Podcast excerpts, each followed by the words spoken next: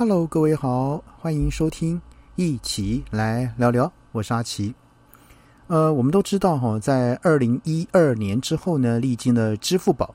和微信支付这些工具呢，那在对岸中哈，对岸中国这个老百姓手中呢，每人一机，然后快速普及这个行动支付的消息不断，也让这个台湾的市场不断的检讨是否已经在行动时代上呢跟。跟不上了，那可是呢，我们要讲台湾近几年来啊，从不缺各种支付和各类配的一个新闻。好，我们来看啊，本土呢第二大超商全家在第二季推出了全银支付，那三个月内呢，借由这个实体店面推广啊，推广这个开户数已超过三十万。那第一大连锁。这个超市全联呢，也准备尽速推出这个全支付。而有趣的是，如果仔细注意它的一个商业策略呢，两大零售品牌本来就有绑定信用卡和这个签账的金融卡的，像全家支付和与这个全联支付。那一时之间呢，多数的消费者除了看懂回馈多寡之外呢，那可能呢？也不是很清楚，说既然已经有一个配了呢，为什么还要有另外一个配？而除了全家和全联之外呢，百货龙头之一的星光三月也推出了这个 SKM Pay 啊。那线下的这个美妆连锁这个宝雅，则是和集团这个居家生活用品品牌宝家推出了这个 POYA Pay。那成品呢，也在这个成品人的。App 里面呢，预载了哈这个这个成品的这个配哈，it is 哈这个配。而无论呢线上或线下，这个零售商呢都热衷在线上的这个电商平台或者是自家的 App 里面呢装进自有品牌的配。那啊，这个同样呢有线哈，这个有那个线下的这个销售网点实力的这个像美联社啊。或是像小北百货等等，是否也会跟进呢？是不是呢？最后呢，所有客户基数大的这个零售商都会有一个支付的梦啊，在那存在呢？而为什么银行不太想做？可是呢，零售品牌却是前仆后继冲入这个这个 App 支付里面呢？因为对台湾银行业来说，这个小额量大，以至于这个哈处理成本高。手续费低，周转时间又不长，所以不赚钱的支付业务呢？那为什么现在是哈却是这个零售业争先恐后入局的一个领域呢？呃，其实 App 呢推电子商务呢已经不是什么新鲜事，但是呢要跨入电子商务呢，就不是每一家线下的零售商都能顺利转型。行动网络的兴起跟虚实的整合，就是 offline merge online 哈，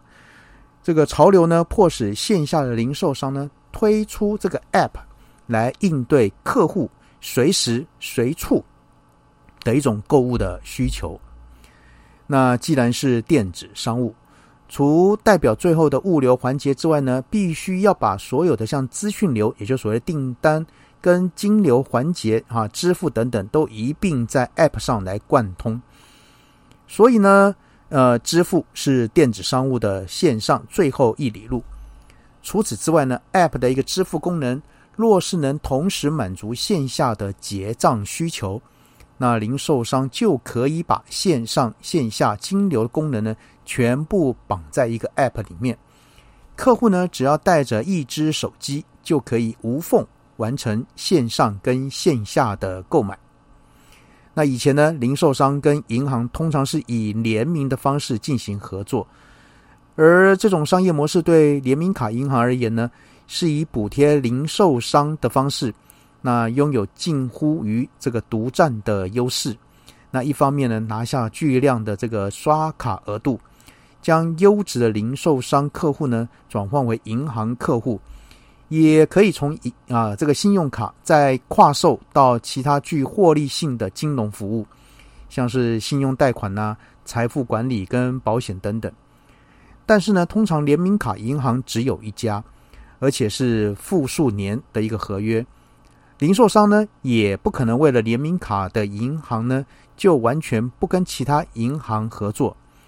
于是乎呢，使用这个 App 内的这个支付绑定，就变成了一个所谓的后门城市。而一旦这个 App 内呢绑定的信用卡或是千账的金融卡被消费者替换掉的这个概率呢，相较于这个实体卡呢更低。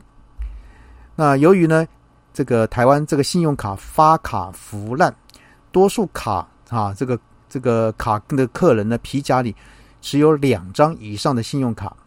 在线下使用的时候呢，客户呢会拿出塞满了这个信用卡的这个皮夹，在结账前除了优惠，选用还有像是如账单结算日期、远近的一个其他的一个考量。但是呢，在 App 内绑定之后呢，多数人从此不会再更换这个绑定的这个卡片。这个客户行为呢，使得零售商除了联名卡这个选项外呢，还可以用 APP 来这个哈绑定哈这个方式，让各家银行再行销一波。即使不一定能从各银行拿到额外的收入，那至少呢，也可以让银行啊出一些行销的费用。来加惠零售商的客户，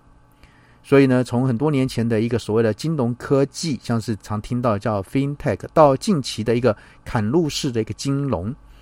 那它隐含的主轴之一呢，就是金融服务表面上不一定非要直接由金融机构来提供，相对于金融业，零售业对客户有更频繁的一个接触频率。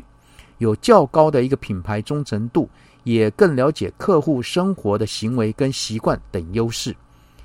而除了科技、品牌偏好跟客户分析之外呢，零售商跨足金融服务的另外一个原因就是，银行业整体获利良好而且稳定。在银行年年获利创新高，但是开立或并购银行的成本过高的条件下呢，跟银行最相似。但是资本要求相对较低的电子支付呢，诶，就是一个很好的一个切入点。像是全家的全银支付、全联全支付跟统一超商的爱金卡，就是呢主管机关给予牌照的电子支付机构，在法规开放下呢，诶，未来有机会呢可以成为消费金融银行的一个角色，在各种配鼓励消费者绑定或储值的的时候呢。可以发现，在首次绑定时呢，银行跟零售商会给予较大的优惠，而在这之后呢，多数的优惠就和其他支付工具一样，或者是甚至完全没有更多的优惠了。所以呢，在我们哈手机随时在旁边的这个年代呢，啊，每个人这个行动支付呢，自然就是最好的选择。